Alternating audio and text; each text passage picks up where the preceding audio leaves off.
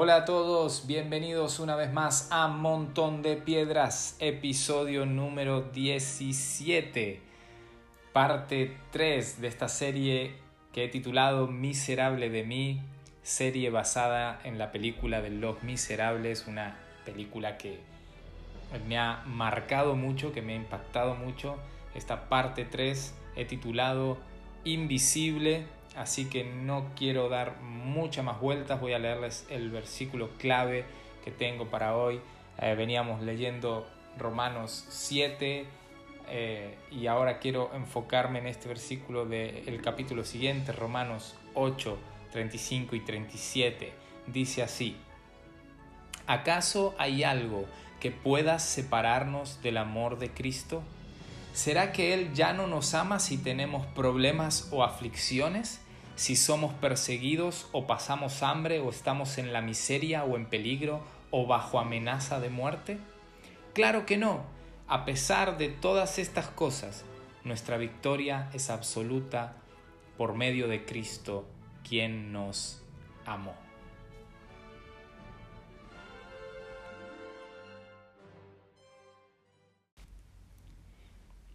Invisible parte 3 de esta serie Miserable de mí, donde nos vamos a centrar esta vez en el personaje de Fantine, personaje que no es principal en la película, pero que es una pieza clave en toda la trama.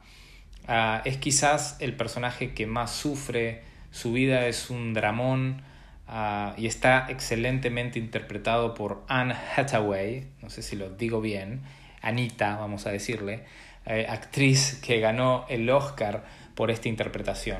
De hecho, Anita Fantine solo aparece 15 minutos en la película. Pero aún así su actuación hizo que se llevara el premio de la Academia a Mejor Actriz de Reparto. Increíble, 15 minutos y ha sido suficiente para darle el Oscar. A su canción I Dreamed a Dream, Soñé un sueño, es la escena más conmovedora de la película y de hecho cada vez que la veo no puedo evitar llorar. Así soy, lo siento, quiéranme. Es que realmente es difícil no identificarse con el sufrimiento de los demás. Así que vamos un poquito a, su historia, vamos a un poquito a la historia de Fantine, vamos a hacer un resumen para los que no vieron la película, para los que no tienen ganas de verla porque no les gustan los musicales, pues se los digo así fácilmente. A la película sitúa primeramente a Fantine eh, trabajando en una fábrica perteneciente al respetado alcalde de la ciudad, que es el señor Madeleine, que en realidad no es otro que Jean Valjean. Si recuerdan el episodio anterior, Inmundo, hablamos de Jean Valjean, de cómo cambió su identidad, eh, de cómo pasó de ser un preso, un ex convicto, a ser un alcalde muy respetado, con muchos negocios, entre ellos esta fábrica donde trabajaba Fantín. Pero poco a poco se va explicando la vida de Fantín y se nos cuenta que es madre soltera de una pequeña niña llamada Cosette.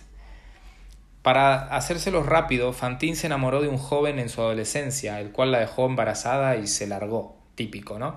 De ahí en adelante, Fantine tiene que buscarse la vida en un mundo cruel y despiadado que justamente es anterior a la democracia, porque estamos en, previamente a la Revolución Francesa. Y aquí, en esta época, los únicos que tenían la posibilidad de vivir bien eran los de la clase burguesa, clase alta, los aristócratas. Fantine tiene que trabajar muy duro para mantener a su hija. Pero obviamente no puede trabajar si no tiene nadie quien cuide de ella, ¿no? Como les pasa a muchas madres hoy en día que tienen que trabajar y gracias a Dios existen las guarderías, pero en esa época creo que no existía ese concepto uh, y Fantine deja a su hija Cosette al cuidado de una familia, a una familia que tienen un mesón, que un mesón es como una especie de, de albergue con un bar, una cantina, a estos mesoneros son el matrimonio Thenardier, que en, en la película son quizás lo que le ponen el toque de humor. Eh, le dan ese toque gracioso a la película y de hecho los actores que buscaron son eh, actores muy para el papel. Eh, para él Sasha Baron Cohen, que es, hace muchas películas de estas tontas, como Borat, El Dictador, ah, todas estas parodias que reflejan cosas de la vida real, pero, pero que lo hace de una manera muy tonta. Ah, de hecho, yo pensaba que este actor solo hacía películas así cómicas y hace poco hizo una serie de Netflix que se llama El Espía, que es muy buena y es un, un drama y actúa muy bien, hace muy bien el papel de serio. La verdad que me saqué el sombrero con, con este actor, no sabía que, que podía hacer otras cosas. Ah, y a la mujer es Elena Bonham Carter, bueno, famosa también por hacer esos papeles tan extravagantes y tan raros. Ah, pero bueno, ellos le dan el toque de humor a la película, estos mesoneros que, que reciben a Cosette, pero en realidad, eh, en, en, realidad son unos sinvergüenzas tremendos. Uh, ponen, muestran esa cara de buena gente, pero en realidad son unos farsantes, son estafadores, siempre intentan por todos lados sacar beneficios sin importar el costo. Eh, te, te, te, están saludando con una mano y con la otra te están robando. Eh, en fin, son unos miserables, son lo peor que hay. Ah, así que cada vez le empiezan a pedir más dinero a Fantine para cuidar a su hija Cosette. Ah, le empiezan a, a, decir, a inventar mentiras y, y, decirle cosas como que la niña enfermó, que los medicamentos son muy caros, que tienen todo esto escribiéndole por carta porque Fantine está en otra ciudad trabajando y, y, todo el tiempo Fantine les envía dinero, les envía dinero y cada vez le piden más y cada vez le piden más. Y todo el tiempo Fantine trabaja, trabaja, trabaja, trabaja para eh, poder eh, darle lo mejor a su hija. Sin embargo, ellos, los Tenardier, alardean de que su hija eh, la quieren, que a su hija la quieren como una hija propia, de que están ahí eh, amándola y dándole todo lo bueno, y, y, en, y la realidad es que a la pobre niña la tienen como una esclava, a, la tratan fatal, a, la mandan a, a, buscar agua al bosque de noche oscuras. Eh, una niña, una niña pequeña, está todo el día limpiando, eh, en plan cenicienta. O sea, la, la tratan muy mal. Pero Fantine no lo sabe. Fantine se esfuerza y trabaja para que a su hija no le falte nada. Ah, y un día en el trabajo, ah, en una de sus compañeras le encuentra una carta de los Tenardier pidiéndole más dinero, diciéndole, danos más dinero porque tu hija necesita eh, para los medicamentos y para no sé qué más. Y claro, nadie sabía en la fábrica que Fantine tenía una hija. Entonces empiezan a sacar sus propias conclusiones, se arma un revuelo ahí porque, mm, por favor, no se me tiren encima las chicas que escuchan esto, pero era una fábrica de todas mujeres y realmente, bueno, ya saben, ¿no? Se fueron de boca, empezaron a acusarla, a decir que en realidad ella vivía una vida inmoral, por eso tenía una hija por ahí, porque realmente en esa época estaba muy mal visto que una madre no tuviera, que, que una mujer no tuviera marido y tuviera una hija. Estaba muy, pero muy mal visto.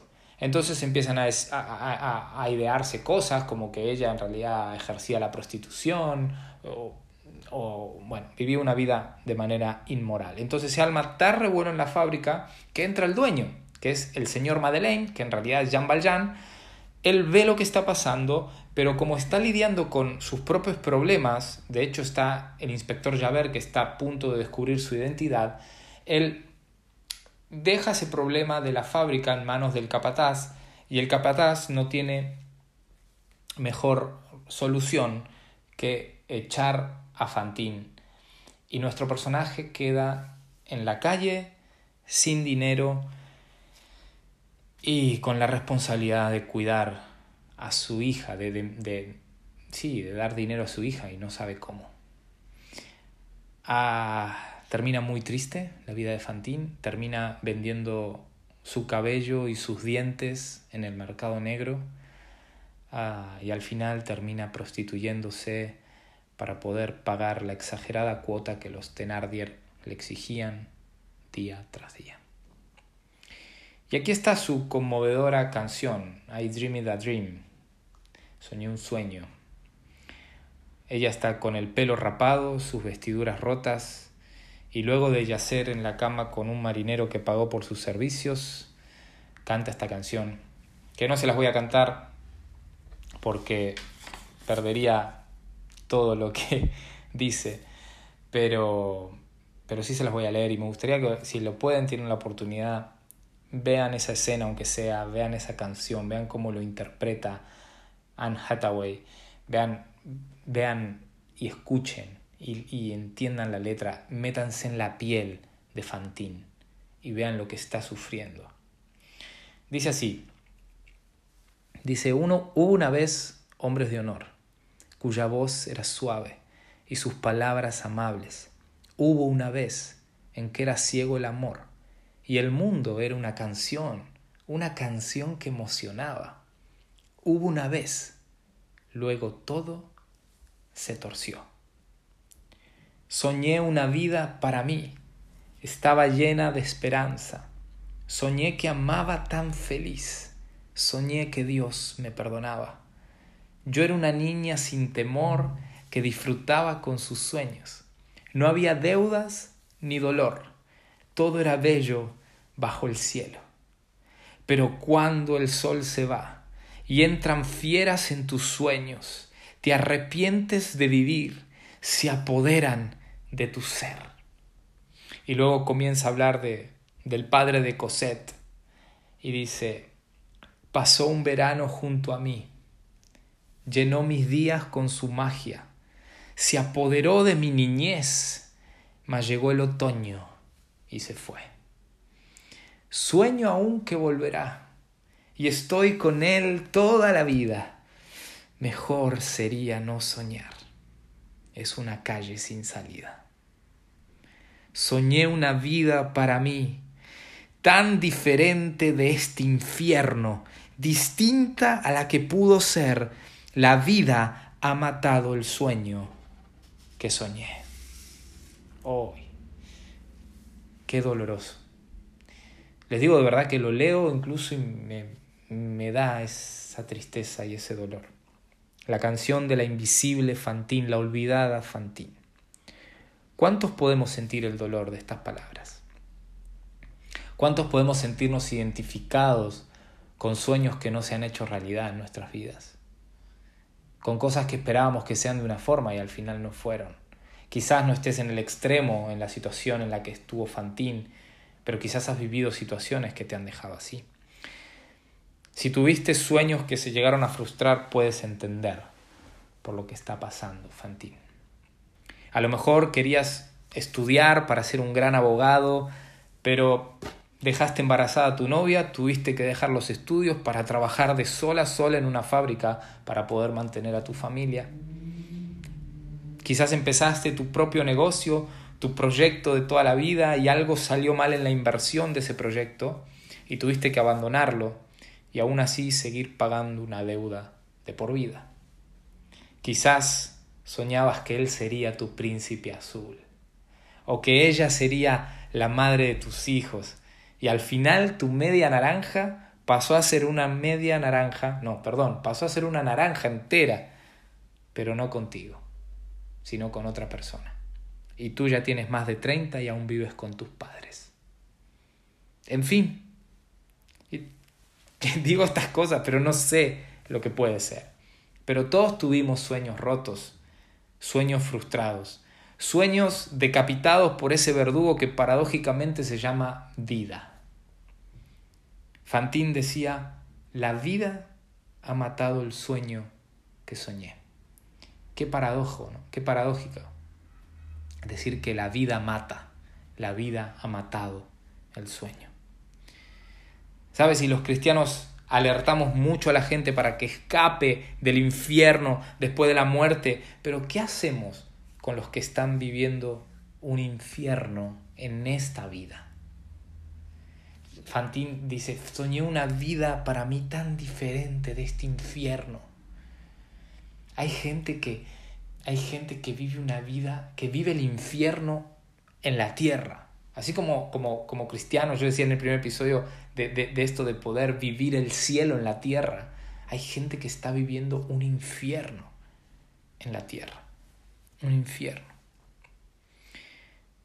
¿Sabes? Ya a nadie le importaba Fantín nosotros podemos en la película identificarnos con su dolor porque la película nos va mostrando de cerca su vida, las circunstancias injustas que le tocó vivir y su sufrimiento final.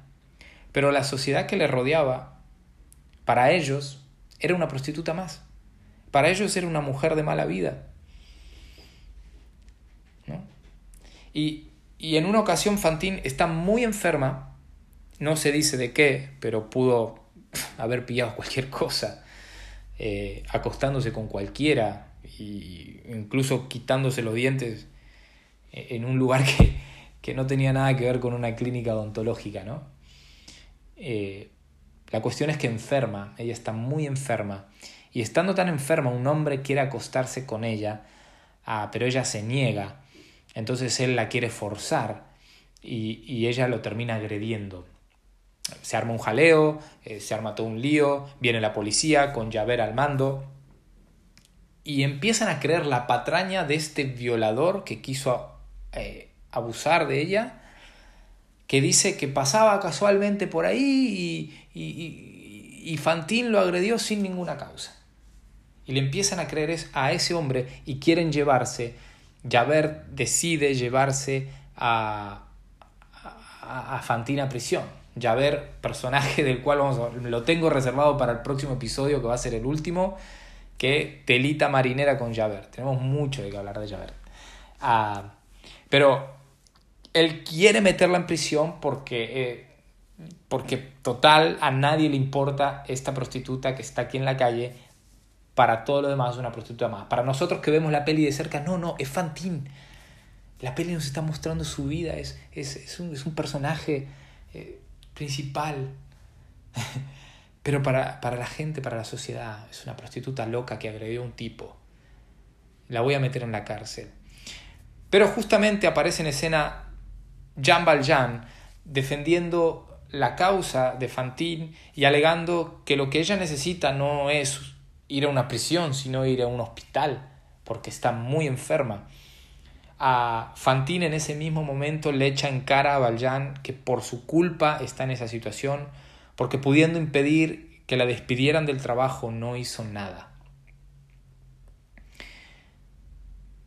Y esto es algo que choca en la vida de Valjean, ahora vamos a ver que luego él intenta revertir esa situación.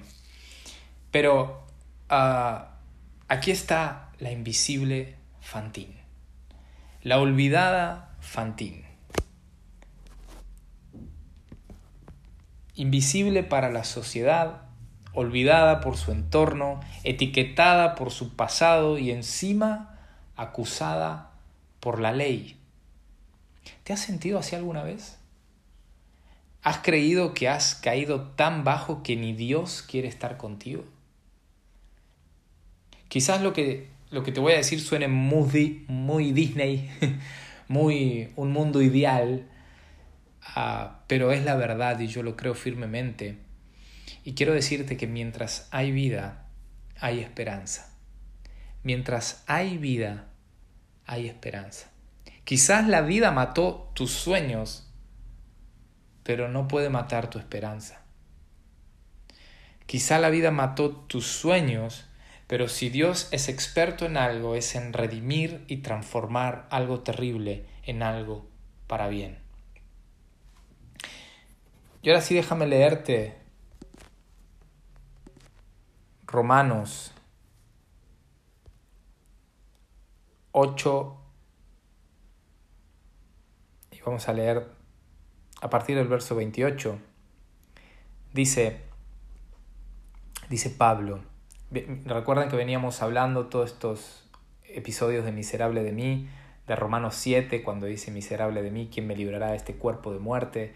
Ah, la respuesta está en Jesucristo y de hecho vimos el episodio anterior que termina con ese miserable de mí en Romanos 7, pero empieza Romanos 8 diciendo que ninguna condenación hay para los que están en Cristo Jesús. Y va avanzando Romanos 8 y va hablando de la naturaleza pecaminosa, de vivir en el Espíritu, de la herencia que tenemos en Dios, de la identidad que tenemos como hijos, de la gloria futura que tenemos.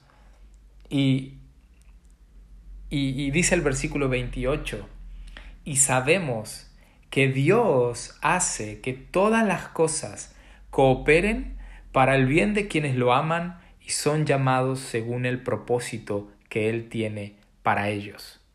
Versículo 31. ¿Qué podemos decir acerca de cosas tan maravillosas como estas? Si Dios está a favor de nosotros, ¿quién podrá ponerse en nuestra contra? Si Dios no se guardó ni a su propio Hijo, sino que lo entregó por todos nosotros, ¿no nos dará también todo lo demás? ¿Quién se atreve a acusarnos a nosotros, a quienes Dios ha elegido para sí? Nadie, porque Dios mismo nos puso en la relación correcta con Él. Entonces, ¿quién nos condenará? Nadie, porque Cristo Jesús murió por nosotros y resucitó por nosotros y está sentado en el lugar de honor a la derecha de Dios e intercede por nosotros. Y aquí el versículo con el que empecé el episodio. ¿Acaso hay algo que pueda separarnos del amor de Cristo? ¿Será que Él ya no nos ama si tenemos problemas o aflicciones, si somos perseguidos o pasamos hambre o estamos en la miseria o en peligro o bajo amenaza de muerte? Versículo 37. Claro que no. A pesar de todas estas cosas, nuestra victoria es absoluta por medio de Cristo, quien nos amó y estoy convencido de que nada podrá separarnos del amor de Dios, ni la muerte, ni la vida, ni ángeles, ni demonios, ni nuestros temores de hoy, ni nuestras preocupaciones de mañana, ni siquiera los poderes del infierno pueden separarnos del amor de Dios. Ningún poder en las alturas ni en las profundidades, de hecho nada en toda la creación podrá jamás separarnos del amor de Dios que está revelado en Cristo Jesús, nuestro Señor. Oh, qué bueno esto. ¿Cómo me gustaría meterme dentro de la película y decirle a Fantín, tranquila Fantín, Dios no te ha olvidado, no eres invisible para Él. Nada podrá jamás separarte de su amor, ni siquiera el infierno de vida por el que has pasado. Porque me encanta este pasaje de Pablo que dice, ni la muerte ni la vida podrá separarte de su amor. No importa lo que hayas tenido que vivir. La vida pudo arrebatarte tu sueño, la vida pudo ser esa piedra de tropiezo, pero no pudo arrebatarte la esperanza en el amor de Dios. Qué bueno es tener esta confianza. Qué bueno saber que no somos olvidados, que somos amados, que somos amados, que nada nos puede separar de su amor. Que incluso lo que podamos, podemos haber vivido, Dios tiene el poder de redimirlo y, y hacer que todas las cosas obren en favor de los que aman a Dios. Y bien, podría terminar aquí, Ah, pero me gustaría terminar con algo práctico. Porque si, si solo te emocionas y te motivan estas palabras de Pablo, sabiendo que no eres olvidado, sino que eres amado, ¿a quién nos emociona con esto? ¿no? Yo me emociono muchísimo. Ah, pero si solo te emocionas y no comienzas a ver con los ojos de Jesús a las demás personas olvidadas y abandonadas, no sirve de mucho. No sirve de mucho que te emociones si no hay un cambio, si no empiezas a ver como Jesús te vio a ti. Dios no solo redime tu vida, sino que redime tu vista, te da su visión para que puedas ver a aquellas personas invisibles al ojo humano y poder hacer algo por ellas. Sabes, Valjean se arrepintió de su actitud indiferente hacia Fantine. Él tenía excusas, tenía asuntos importantes que atender, tenía que mantener su, su postura de, de, de, de alcalde, de, hombre de negocios. Imagínense que si lo descubrían, no solo Fantín, sino todas esas personas iban a ir a la calle porque él iba a ir a la cárcel. Entonces él podría tener sus excusas, podría tener sus asuntos importantes, pero él se dio cuenta de que fue indiferente hacia el sufrimiento de Fantine. Ni, ni se percataba de ella, ni se dio cuenta de que esa prostituta era aquella persona que la habían echado hace unos días en su, en su fábrica. Y aunque él se arrepiente de esto y toma la actitud de llevarla al hospital y aunque no pudo salvarla, sabes, él toma la decisión de rescatar a su hija Cosette de mano de estos farsantes y sinvergüenzas Tenardier y la adopta como su hija propia. Y esto me habla de que quizás no podemos hacerlo todo, pero todos podemos hacer algo. Me gusta esa frase. No sé quién la dijo, pero me quedó grabada. No podemos hacerlo todo, pero todos podemos hacer algo.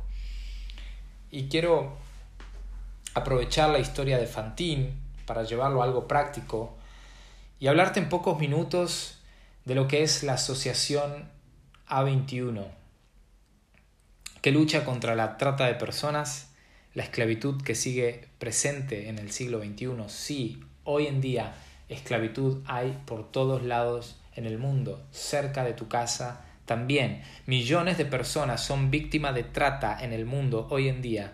Muchas mujeres son obligadas a ejercer la prostitución y son esclavas de mafias que operan en nuestras propias ciudades.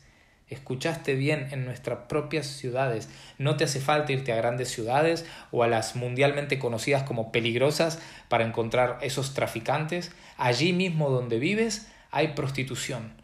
Por lo tanto, hay una red de tráfico de personas detrás.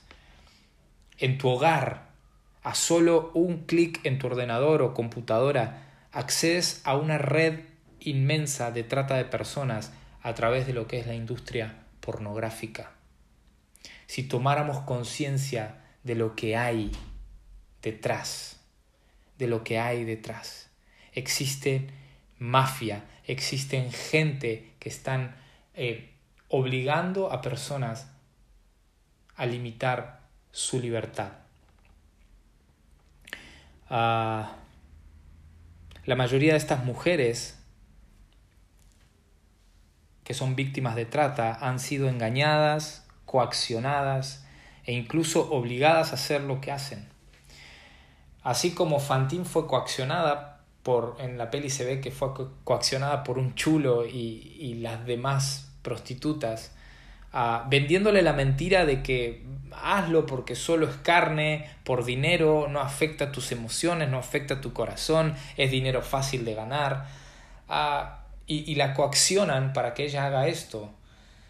Y lo hace por darle un sustento a su hija. Hay tantas personas que están siendo engañadas y hacen estas cosas para poder ayudar a, sus, a, sus familias en, en, en los países que, de las que son capturadas, países que están en, muy mal económicamente y a lo mejor las, les venden la moto de que trabajando de esta forma están ayudando a sus familias y son esclavas de esta situación, son esclavas de estas mafias.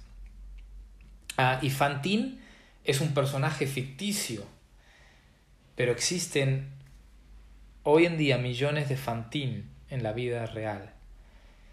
¿Podemos ser y seguir siendo indiferentes ante el sufrimiento de estas personas?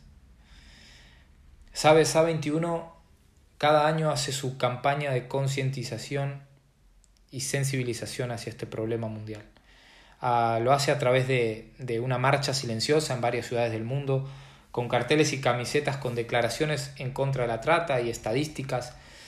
Y la verdad es que es muy impactante, tiene un impacto muy fuerte. El año pasado, junto con mi esposa Belén, tuvimos el privilegio de poder organizar esta campaña aquí en Tarragona y la verdad que fue súper bueno. A mucha gente que no tenía ni idea de, de esto que está ocurriendo hoy en día. Y la idea es que la gente tome conciencia de esta realidad y pueda colaborar, ya sea donando para ayudar materialmente, psicológicamente e incluso clínicamente a las personas liberadas de la esclavitud, porque las personas que salen de este mundo eh, eh, necesitan ayuda económica, necesitan ayuda psicológica, necesitan eh, ayuda clínica muchas veces, necesitan de médicos porque han sido por muchos años maltratados, muchos años golpeadas y, y necesitan todos estos recursos para los cuales eh, uno puede colaborar y uno puede donar para ayudar. Pero otra de las formas con las cuales se puede colaborar es denunciando a la policía. Si la gente está sensibilizada con este tema, si la gente está concientizada de que hay una red de tráfico, cada vez que veamos alguna actividad eh, oscura, alguna actividad rara que pudiera estar limitando la libertad de otra persona, podemos denunciar a la policía. No tiene por qué ser esclavitud sexual, puede ser explotación laboral, mendicidad forzada o, en caso de, algunos países eh, niños soldados que son utilizados para fines militares. Eh, la idea es que entre todos podamos hacer algo eh, por, todas aquellas personas que son, que son invisibles. Y este año, por el tema de la pandemia, la campaña de A21 será online como casi todo, ah, y es totalmente gratis y la idea es que te puedas registrar para abrir tu casa e invitar a tus amigos o familiares que no estén muy al tanto de este tema a invitarlos a ver esta campaña y poder así sensibilizarlos para que cada vez seamos más los abolicionistas en este siglo. Ah, voy a dejar junto a la descripción de, de este episodio el enlace para que te registres y ser parte de la campaña Freedom este 17 de octubre, que va a tener lugar en todo el mundo.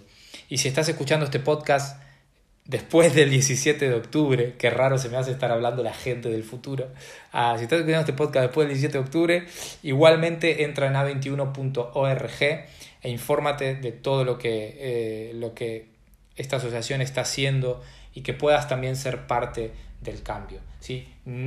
No podemos hacerlo todo, pero todos podemos hacer algo. No sé cuántos sueños eh, han sido frustrados en tu vida, cuántos sueños la vida te ha matado, pero lo que la vida no puede matarte es la esperanza en Jesús. Y esa esperanza en Jesús, úsala para bien. Aquí te doy una manera, aquí te doy un recurso. Quizás tú puedas eh, también colaborar de otra forma, pero te, te animo a que por lo menos le eches un vistazo a 21.org y puedas ser parte de este cambio y colaborar con nosotros. Gracias que Dios te bendiga. Te espero el próximo episodio, episodio final de Miserable de mí. Y hasta la próxima, amigos. Si te gustó, compártelo, ya lo sabes. Adiós.